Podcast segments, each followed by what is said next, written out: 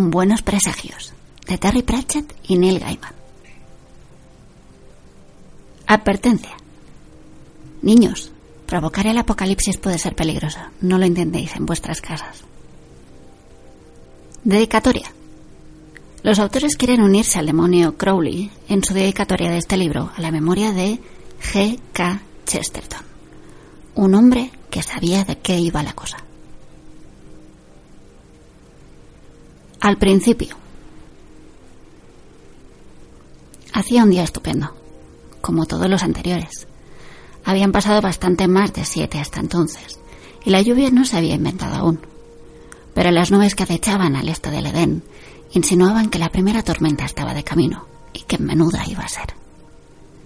El ángel de la puerta del este se cubrió la cabeza con las alas para protegerse de las primeras gotas. Perdón, se disculpó amablemente. ¿Qué decías? Decía que uno cayó con todo el equipo, contestó la serpiente. Ah, sí, dijo el ángel, que se llamaba Sirafel. A mí me parece un poco exagerado, la verdad, opinó la serpiente. O sea, con de la primera ofensa y demás, es que no veo qué tiene de malo saber qué diferencia hay entre el bien y el mal. Algo malo de tener, razonó Sirafel, con ese tono ligeramente preocupado de quien tampoco lo ve y sigue cavilando. Porque de lo contrario tú no habrías tomado parte en ello.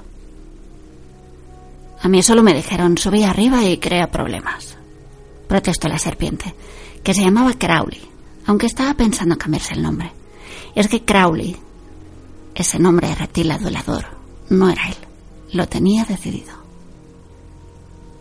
Sí, pero eres un demonio. No creo que te sea posible hacer el bien, dijo a Serafel. Por naturaleza, vamos, instinto.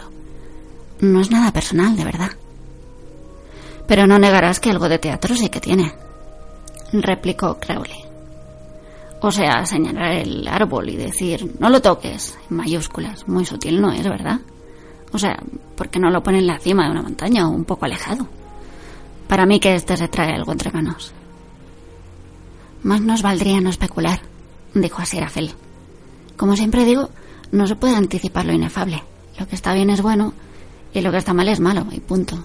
Si uno hace algo malo cuando se le manda a hacer algo bueno, se merece un castigo. Em, se quedaron sentados en un incómodo silencio, mirando las gotas caer, hiriendo las flores tempranas. Por fin, Crowley tomó la palabra. ¿No tenías una espada flameante? una expresión de culpabilidad pasó por el rostro del ángel y volvió para quedarse. Sí que tenías una, ¿verdad?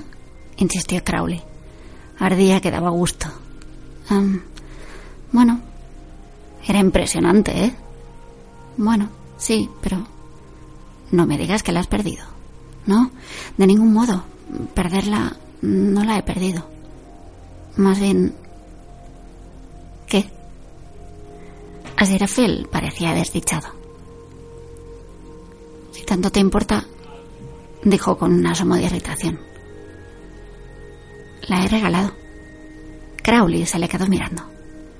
No tenía más remedio, se explicó el ángel, frotándose las manos distraído.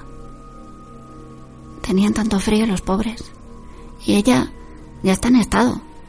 Y con todos esos animales depravados de allá afuera y la tormenta que se avecina, pensé que, en fin, que no tenía nada de malo. Y les dije, oíd, si volvéis por aquí, os encontráis una discusión tremenda, pero puede que os haga falta esta espada. Así que tomad, no os molestéis en darme las gracias. Tan solo haced el favor de marcharos antes de que se ponga el sol. Sonrió a Crowley con un gesto despreocupado. Era lo mejor que podía hacer, ¿no? No creo que te sea posible hacer el mal, se burló Crowley con sarcasmo. Asirafel no notó el tono. Espero que no, contestó. Vaya si lo espero. Llevo toda la tarde pensando en ello. Se quedaron mirando la lluvia un rato. Pero lo mejor es, dijo Crowley, que yo también me pregunto si lo de la manzana no será lo bueno. Los demonios se pueden meter en un buen lío si hacen cosas buenas. Le dio un suave empujón al ángel.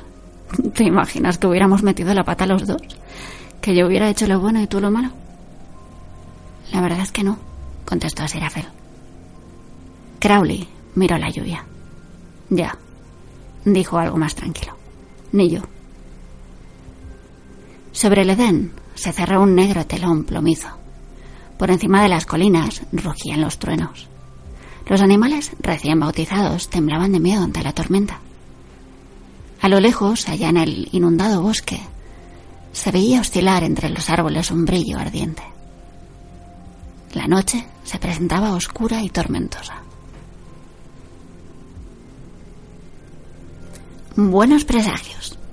La narración de ciertos acontecimientos ocurridos en los últimos once años, de acuerdo y en conformidad, como se demostrará más adelante, con las buenas y ajustadas profecías de Agnes la Chalada, recopiladas y editadas con anotaciones de índole educativa y preceptos para los sabios por Neil Gaiman y Terry Pratchett.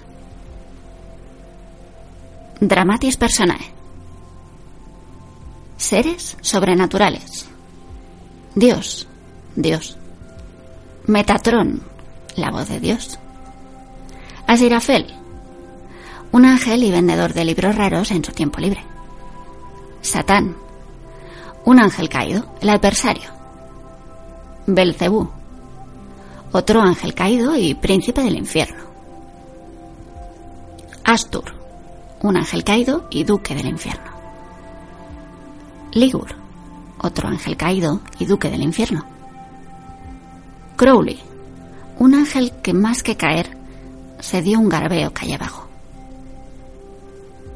Jinetes del Apocalipsis. Muerte, la muerte. Guerra, la guerra. Hambre, el hambre. Polución, la polución. Humanos.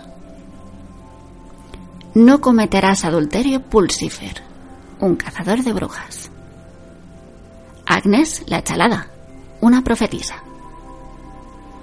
Newton Pulsifer, empleado administrativo y soldado cazabrujas. Anatema de Vice, ocultista practicante y descendiente profesional. Shadwell, sargento cazabrujas. Madame ¿Te está gustando este episodio? Hazte fan desde el botón Apoyar del podcast de Nivos.